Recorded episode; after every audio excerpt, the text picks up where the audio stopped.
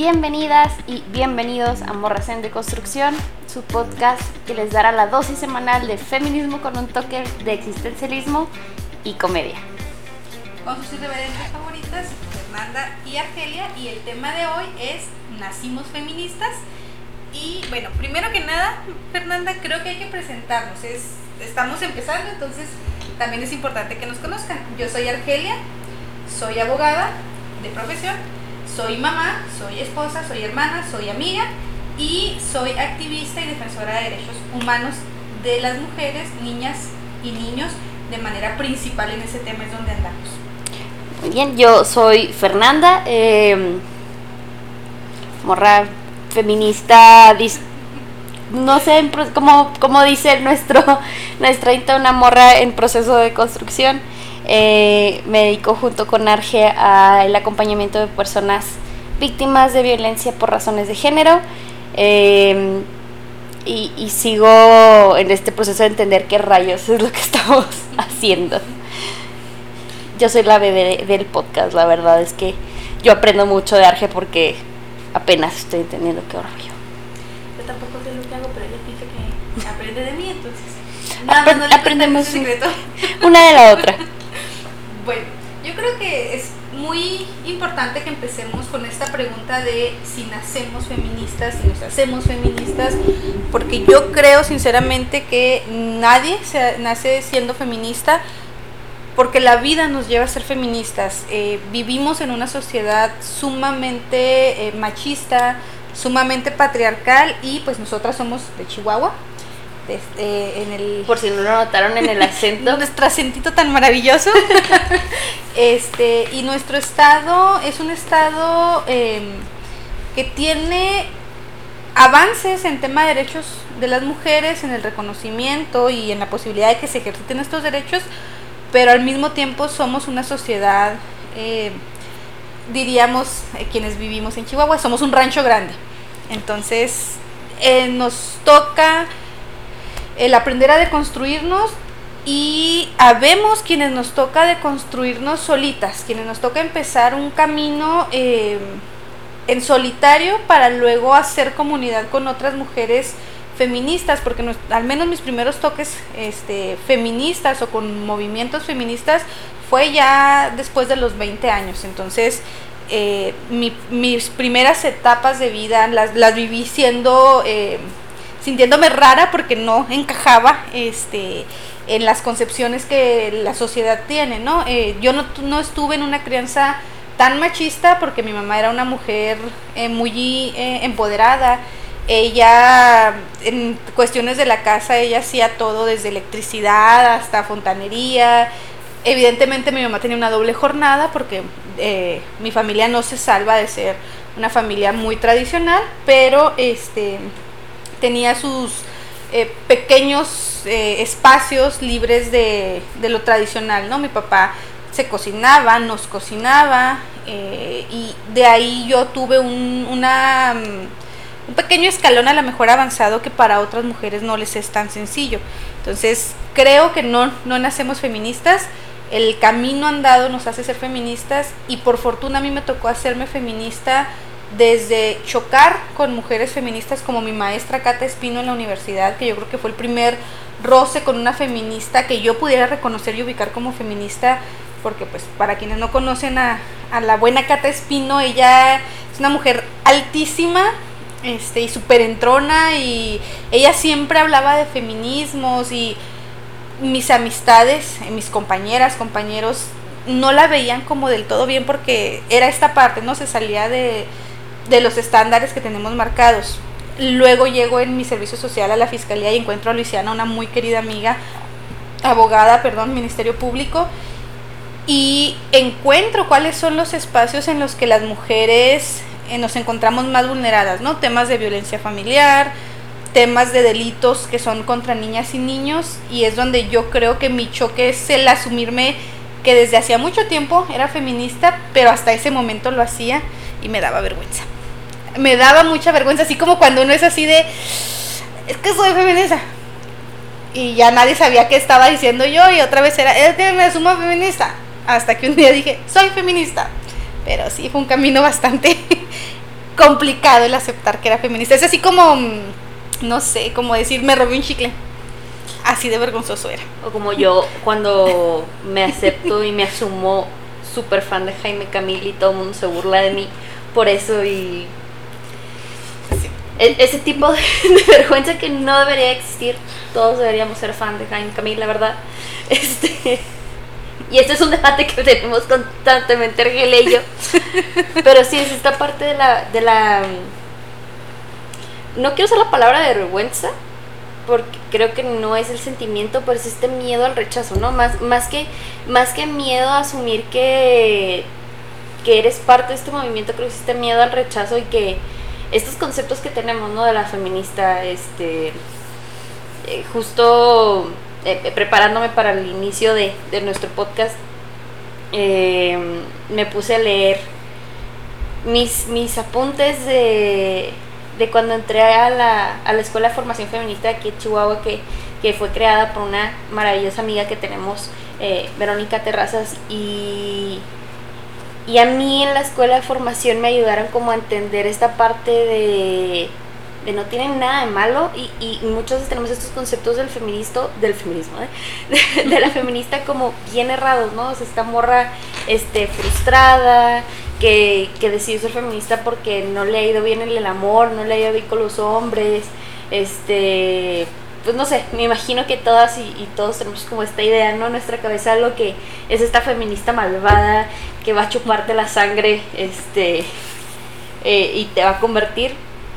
Y, creo que viene de ahí, ¿no? Este miedo y este temor a asumirnos algo que, que socialmente todavía este, tiene ese, esa connotación negativa, ¿no? Aunque, aunque la verdad es que tengo que admitir que las morras más, más jóvenes que nosotras están haciendo un maravilloso trabajo con su activismo para normalizar el asumirse feministas.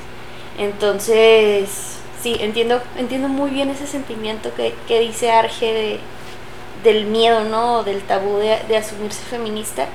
Y, y pues les platico un poco mi experiencia. La verdad es que creo que tienen similitudes este, grandes nuestras experiencias al, al, a este camino del feminismo porque ambas nos topamos con estas mujeres que, que de una manera muy sutil pero muy bonita y muy este sorora nos, nos agarraron de la mano y nos dijeron así como esto que haces tú tiene nombre se llama este, feminismo.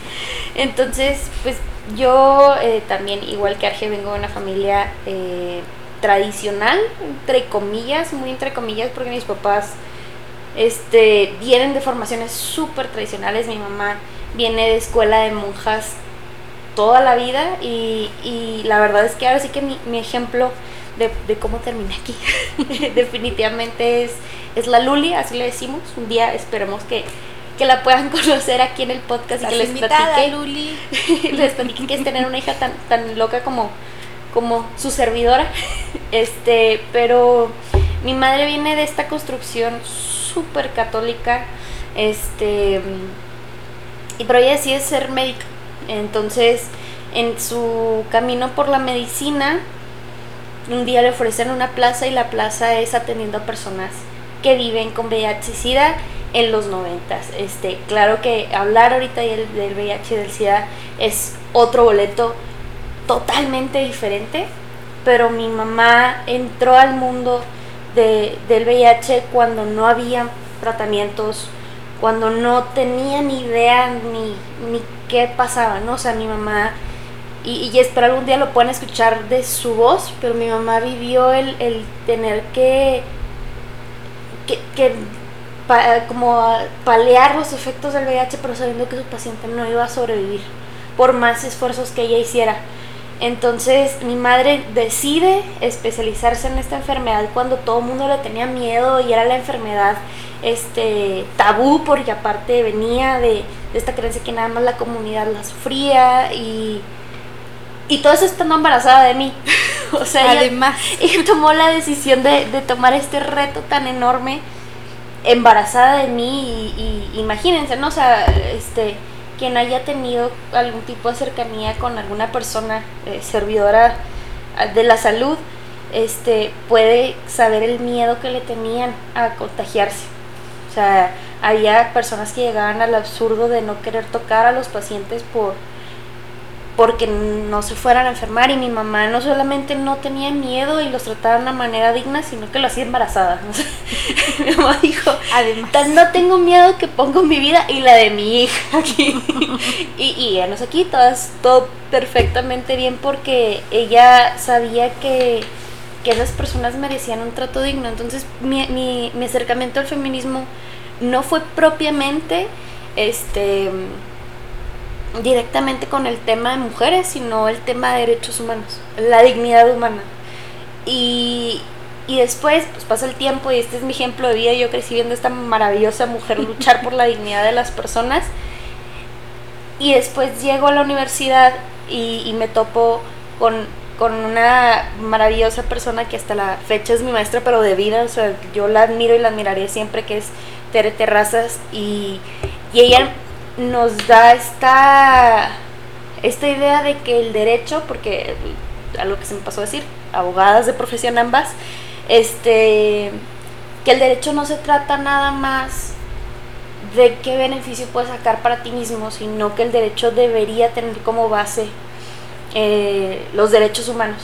Entonces yo, entrando al mundo de los derechos humanos, conozco a otra de mis, este, mis grandes maestras que es Arely, y Arely me introduce a, a, este mundo del feminismo, ¿no? Arely ya termina de explotar la, la duda que tenía yo sobre el tema de los derechos de las mujeres y me acerca como voluntaria al Centro de Derechos Humanos de las Mujeres de aquí a Chihuahua, una asociación civil que tiene ya 15 años, sí, este año fue su quinceañera, este, luchando por los derechos de las mujeres, por la vida digna y sobre todo por el tema de la violencia por razones de género con niñas, niñas y adolescentes y, mujeres, ¿no? Entonces, eh, a mí mi camino para llegar al feminismo fue como muy despacio, literal muy despacio.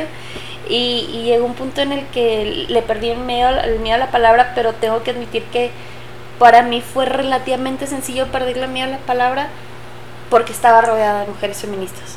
Entonces, estando en un espacio como el centro en el que literal era lo más natural del mundo ser feminista, este, es más sencillo, ¿no? Y obviamente eso no es un espacio que todas tenemos el, privilegio de, de recibir, Cuando estamos iniciándonos en este proceso de construcción.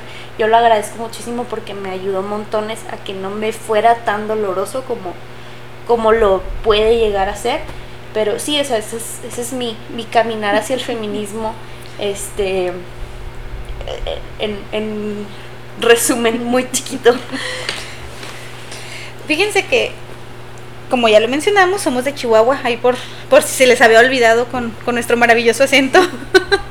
y yo fui Ministerio Público eh, de la Fiscalía Especializada en Atención a Mujeres Víctimas del Delito por Razones de Género, así de largo el nombre, este, por siete años. La fiscalía empieza en 2012. Yo creo que hay que hacer aquí un paréntesis. Creo que es importante mencionarlo porque a final de cuentas es a donde vamos a estar regresando constantemente en un futuro que nos estén escuchando y viendo. Eh, Chihuahua es un estado que tiene una sentencia por la omisión, por ser un estado feminicida, por ser un estado solapador que permite que existan feminicidas, incluso que protege a los feminicidas. En Ciudad Juárez eh, hay un campo de mujeres muertas, está el caso Campo Algodonero precisamente, son mujeres que desaparecían, las familias llegaban ante la autoridad y la autoridad era eh, omisa, era lasciva, perdón, lesiva. Por, por, decirlo en palabras más coloquiales, el típico se fue con el novio a andar de fiesta, al rato llega, este no, no sabemos, ¿no? Todos esos discursos tan, tan maravillosos de nuestras autoridades, pues todo eso fue recibido por las familias de, de estas jóvenes, porque aparte creo que es importante decir, o sea, eran, mujeres, muy jóvenes, este, quienes desaparecen y, al fin y al cabo fueron encontradas en este, en este campo. Y, y como dice Arge, ¿no? O sea, creo que es importante que que como escuchas de, de, este, de este podcast puedan saber de dónde nace nuestro compromiso con el tema, ¿no? O sea, creo que hay, hay miles, miles de feminismos, ¿no? Y, que vienen de diferentes lugares y creo que es importante que, que expresemos que nuestro feminismo viene de ahí, ¿no? De la violencia, de la violencia feminicida, al fin, al fin y cuentas. Exactamente. Y volviendo este a, al campo algodonero, Chihuahua, México como estado, recibe una sentencia por la Corte Interamericana de Derechos Humanos. Básicamente en la sentencia le dicen, eres un estado que permite la violencia de género, eres un estado que permite que maten mujeres, que violen mujeres, te burlas de las familias de estas mujeres y tienes obligaciones. Entonces empiezan a tener más eh, cuidados con las investigaciones cuando se trata de un feminicidio. Se acuña el término feminicidio porque eh, para México era algo inexistente esa palabra. Eh, después hablaremos de Marcela Lagarde y del feminicidio, que Marcela Lagarde es una mujer estudiosa del feminismo, es una mujer estudiosa de los derechos humanos, de la sociología, y acuña el término feminismo, perdón, feminicidio que, lo trae desde la cultura anglosajona, del femicide, pero ella lo adapta a nuestra pues sí, a la cultura latinoamericana, ¿no? Porque también eso, no, no podemos esperar que las experiencias de las feministas y, y, de la violencia sea igual en todo el mundo, ¿no? O sea, nosotros les hablamos desde la experiencia de, muy específicamente del norte del país y de este espacio en el que es conocido internacionalmente por maltratar a sus mujeres, este, pero en general, o sea, les podemos hablar de la experiencia latinoamericana, pero no podemos hablar de, la experiencia de una mujer en el Medio Oriente, ¿no? Es, sumamente distinto y, Marcela hizo un excelente trabajo aterrizándonos en esto, ¿no? En, lo que vive la mujer latinoamericana este, en esta violencia que puede terminar con, con, sus vidas. El caso es que, aunque había un pequeño avance, eh, hay un feminicidio que aquí en Chihuahua, en la ciudad de Chihuahua, es muy conocido, es el de Paloma. Eh, Paloma es una joven que es asesinada, su cuerpo aparece eh, curiosamente frente a lo que se conoce como C4, que es donde está concentrado parte de, los, de las áreas de análisis de la fiscalía.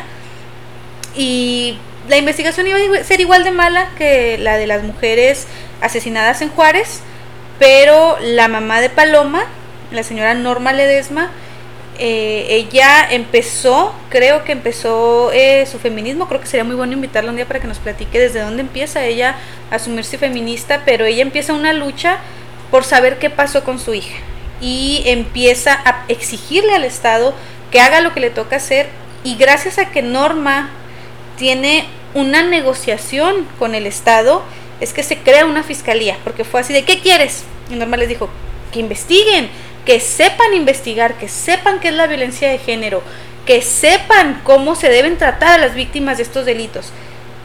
Y ella aspiraba a una unidad de investigación, le dieron una fiscalía, que dicho sea de paso es una fiscalía que tiene muchas carencias, pero de eso hablaremos en otro tema también. este, y se crea la fiscalía. En 2012 se crea una fiscalía especializada que atiende solamente delitos que son cometidos contra mujeres, pero por la razón de género, porque son mujeres, son violentadas por el simple hecho de ser mujeres. Ya en Chihuahua teníamos el delito de la violencia familiar, este, y es un delito que principalmente se investiga en esta fiscalía, y es como conocí yo a María Fernanda. ah, es un poco más larga la historia, pero básicamente hubo un juicio donde yo era Ministerio Público. Sí, este, y Arge fue mi primer MP. este, yo siendo una bebecita del derecho y en general de la vida, yo creo que yo tenía sin mucho tres semanas de haber iniciado a trabajar en el, en el Centro de Derechos Humanos de las Mujeres. Este, y no recuerdo bien en qué contexto se dio, pero la abogada titular de la carpeta que, iba a juicio con Argelia tenía que salir de la ciudad, entonces fue así como que te toca, ¿no? Entonces yo, yo, este, tanto curioso, yo toda la vida me había dedicado al derecho civil y familiar, o sea, yo era este, otra rama totalmente del derecho penal. Y de repente es como, no solamente vas a iniciar en el penal, vas a iniciar en el penal con un juicio oral sobre violencia. Y tuve la bendición, porque no lo puedo decir de otra manera, la bendición de que mi, mi, mi primer MP fuera Arge y, y, me acuerdo, o sea, para mí, y, y, lo recordamos porque aparte, para mí es algo bien bonito, eh, que el día que, que, no, no fue el día que iniciamos, el día que iniciamos fue un desastre que se lo dejaré a Arge para que se los platique, para que se burle un ratito de mí, pero en los días siguientes me, me empezó a platicar sobre su vida, o sea, ella como si como si fuéramos amigas de toda la vida y así como caes a todo. Y me acuerdo un chorro que me platicaba de de que acaban de comprar un terreno ella y, y su todavía no esposo, pero ya prometido y me platicaba los proyectos de crear su casa, ¿no? En su hogar y, y, justo este este podcast está grabando en ese en ese bello hogar que se soñó hace muchos, muchos años en el que nos conocimos y le digo a que cada vez que vengo me da sentimiento porque me acuerdo y yo soy bien chillona y se darán cuenta más adelante. Pero, este, sí, Argi fue mi primer ministerio público, pero como era una bebé del derecho penal, podrán ver que no fue libre de, de problemas mi, mi primer juicio. Y aunque me tuvo paciencia, pues sí, también pasaron algunas cosas no, no tan padres es esta parte del, del, caminar en el feminismo y de encontrarte con, con, familia. Nota, para quienes nos escuchen o nos vean, que me conocieron hace algunos años, yo no hablaba. A mí en la universidad me decían la muda. Entonces yo creo que todo lo que me guardé se lo solté a la pobre criatura que tengo enseguida. Pero güey, véanos aquí ahora, ¿no? Entonces, qué, qué, bueno que guardó todo lo que tenía que decir para, para yo poder recibirlo. El caso es que aquí en Chihuahua eh, fuimos de los primeros estados donde empieza el sistema oral y ya teníamos alguna experiencia. Entonces, eh, nuestros procesos. Ella, yo no. eran... Eso más que obvio. Yo, yo era. Yo creo que había estudiantes de primer semestre que sabíamos que yo en ese momento estaba en pánico. Yo estaba en pánico total básicamente para quienes nunca han tenido un acercamiento a, materia penal, a un juicio, este, las salas donde están los juicios tienen tres escritorios, uno donde está el juez o jueza que nos toca, defensa, ministerio público y asesoría jurídica. ¿Han dado cuenta lo que ven en la típica película gringa? Como mi película favorita que también otro tema controversial porque tengo un amor ciego por Tom Cruise, pero eso será tema de otro programa. Este cuestión de honor, ¿no? Es este, este espacio muy intimidante donde, donde se espera como completa seriedad y escritorios grandotes de madera y nada más quítenle el jurado, ¿no? Eso es lo único que no hay en el sistema penal mexicano. Y quítenle la seriedad también. Eso es eh, a eso eso me di cuenta muy rápido, o sea, cuestión de honor me mintió sobre la seriedad que había en las salas de audiencia. Déjenme les platico el cómo la conozco y cómo conoce cómo llevarse un juicio. Va acompañada por otra abogada. Que aquí. Que literal me llevaba la mano como a mi primer día de guardería, literal. Sí, lleva, y iba con sus hojitas de que iba a decir así como con un guioncito muy mona. Se sienta, iniciamos la audiencia. A mí Hollywood me falló. A sí. mí Hollywood me falló. Te enseñó mal. Ajá, a mí no, no, me, no me dijeron que iba a ser así. Empezamos a hablar y la jueza le dice, no, usted no, no le toca hacer eso. Y la abogada, como toda mamá gallina, que si le toca, empezó una discusión muy acalorada entre la jueza diciendo no, entre la otra abogada diciendo dejen hablar a mi criatura. El caso es que para cuando ya hubo una un acaloramiento, la jueza dice una pelea como de media hora sobre si la niña o no debía hablar. La verdad es que la niña no tenía nada que decir, no sé qué, sí tenía mucho que decir, pero ya no quería hablar. Cuando la jueza dice, ándale pues, hable, que la niña hable. La niña ya tenía sus hojitas todas arrugadas entre voy a hablar, no voy a hablar. Terminó leyendo a medias. No, o sea, yo en ese momento dije yo, pues ¿para qué nací, no? O sea, este, estaba muerta de miedo, de vergüenza, de yo no sirvo para esto. Y lo, yo, yo y el síndrome de impostor somos uno mismo. Entonces, imagínense de que me dicen, no, no vas a hablar. Y yo, ah, qué es, es que el código dice que sí hablo. Pero si usted dice que no, no hablo. O sea, lo que usted diga, señora juez. Y, y, en eso entra mi, mi, defensa, así como que no, la vas a dejar hablar. Y, y bueno, yo estaba, yo creo que todos los colores posibles que podía estar. Ya después se fue bajando la intensidad de, del juicio y ya pudimos dialogar bien yo y la jueza y y, y, al final tuvimos una sentencia condenatoria muy bonita, creo que fue una, una buena sentencia, pero... pero el inicio de ese juicio es una joya de la comedia. Sí, no, no, la verdad es que me encantaría poderles decirles consigo el video para que me vean, o sea, tal vez no escuchen porque obviamente pues, la, la, intimidad de la víctima, pero para que nomás vean la cara, o sea, mi cara de de llévenme, o sea, ya, ya, se cancela esto de ser abogada, me voy a ir a otro lado y, y no, pero la verdad es que allí, y sí me salvó mucho el hecho que, de que Arge fuera amable conmigo y no, no se burlara, porque la verdad es que cualquier otro abogado era así como que, o sea, la, niña no sabe nada, ¿no? Entonces, este, al contrario, me agarró de la manita, fue así como, no pasa nada, tú tranqui. Tranqui, mira, esta es la A y esta es la B, y si la juntamos dice A todo, salió bien al final, pero sí, ese, ese es el atrabancado momento en el que Arge y yo unimos caminos. Este. Y aquí andamos. Y aquí andamos, este. La verdad es que ha sido bien curioso porque Arge y yo, aparte en, en este dúo hay un, una tercera y hermosa persona con la que compartimos nuestros espacios de lucha, que es Naomi, que esperamos también que la conozcan muy, muy pronto, pero Diosita, el universo y todo lo que se quieran imaginar decidió juntar a tres personas con problemas mentales y una lucha en común y ponerlas en un mismo espacio. Y, es así como generamos esta amistad y, y, y como en esta amistad generamos la idea de, de, híjole, ojalá y todo el mundo tuviera un espacio en el que se sienta seguro, cómodo y, que pueda hablar de estos temas, ¿no? O sea, porque, porque estos normalmente son temas bien difíciles de tratar y es bien difícil encontrar un espacio en el que te sientas cómodo hablándolo. Entonces, así es como nace Morras en Deconstrucción, ¿no? O sea, queremos generar una comunidad, nosotras con ustedes, en la que podamos hablar de estos temas, reírnos, aunque a veces la risa nada más sirve para curar un poquito el alma. Este y poder generar espacios en común en los que reflexionemos, ¿no? O sea, reflexionemos sobre nuestras vivencias, sobre lo que hemos logrado en nuestros espacios y que queremos seguir este, logrando, ¿no?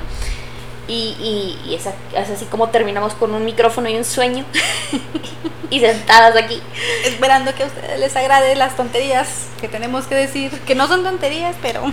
Que también de antemano entendemos que este primer capítulo, pues la verdad de comedia tuvo muy poco. este...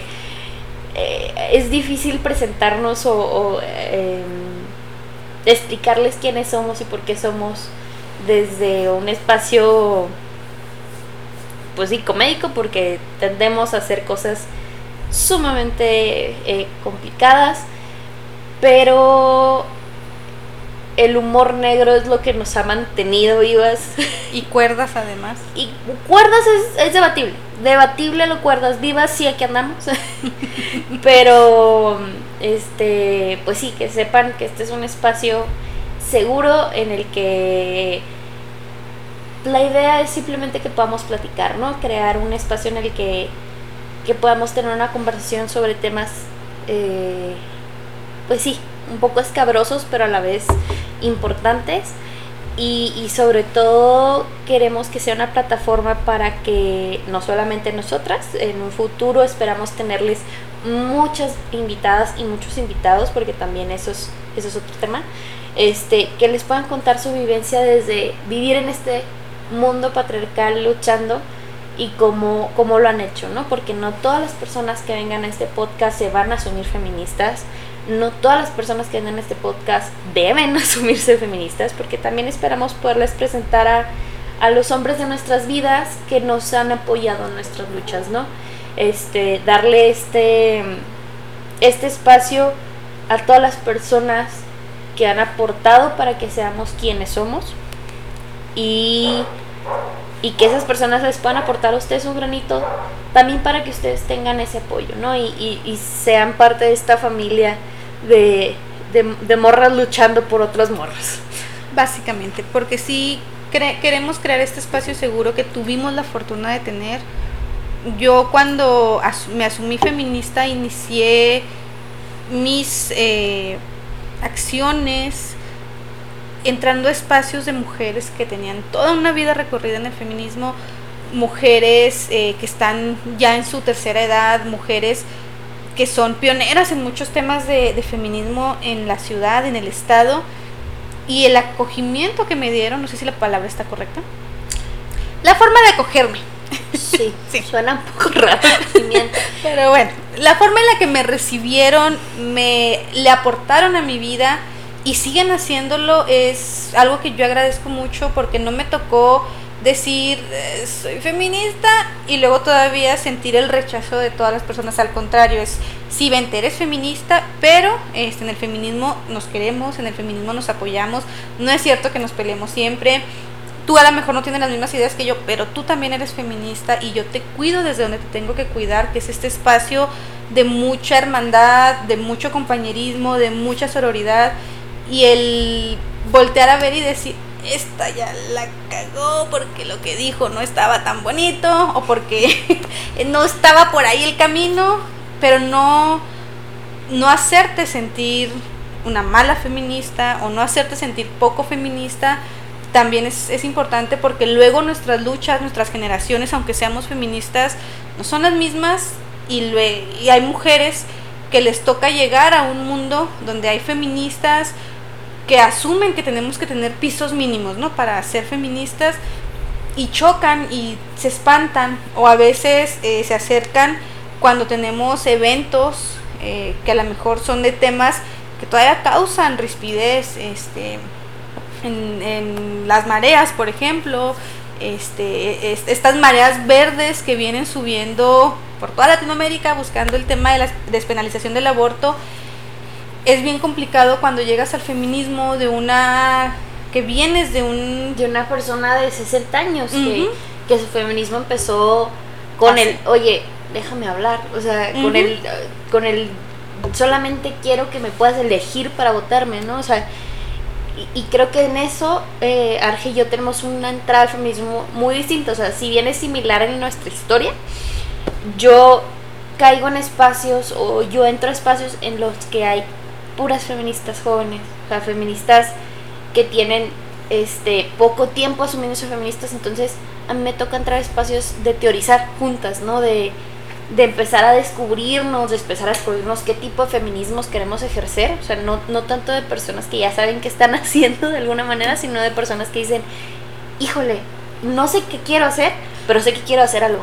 Entonces, creo que en eso podemos eh, encontrar como mucha manera de de ver las diferentes visiones, ¿no? O sea, por ejemplo, pues no es lo mismo mi madre que toda la vida se dedicó a la defensa de los derechos humanos sin saber, o sea, ella nunca le puso ni nombre ni apellido a lo que hizo toda su vida. Ella se está asumiendo feminista a sus casi 60 años, pero, pero son vivencias distintas, pero igual de válidas.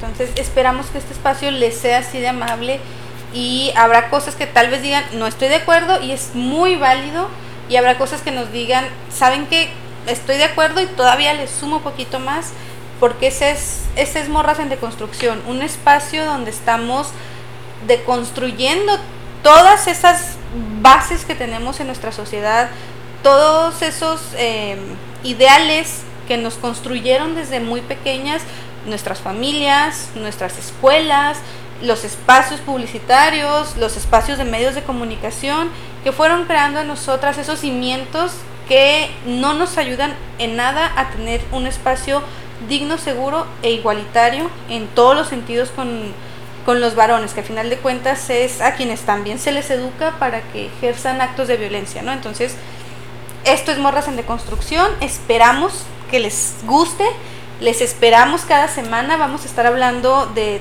todos los temas que se puedan imaginar y nos pueden sugerir temas.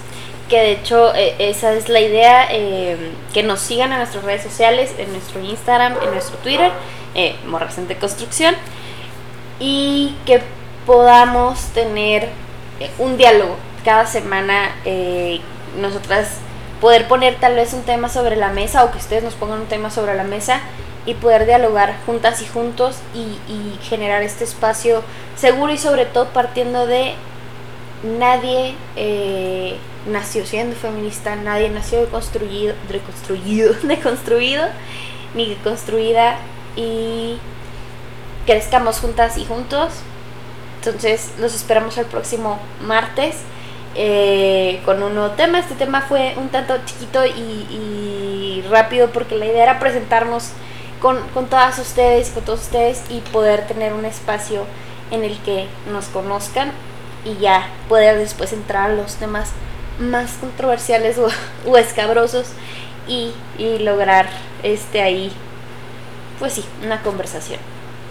Nos escuchamos y nos vemos el próximo martes. Tengan una maravillosa semana. Hasta luego.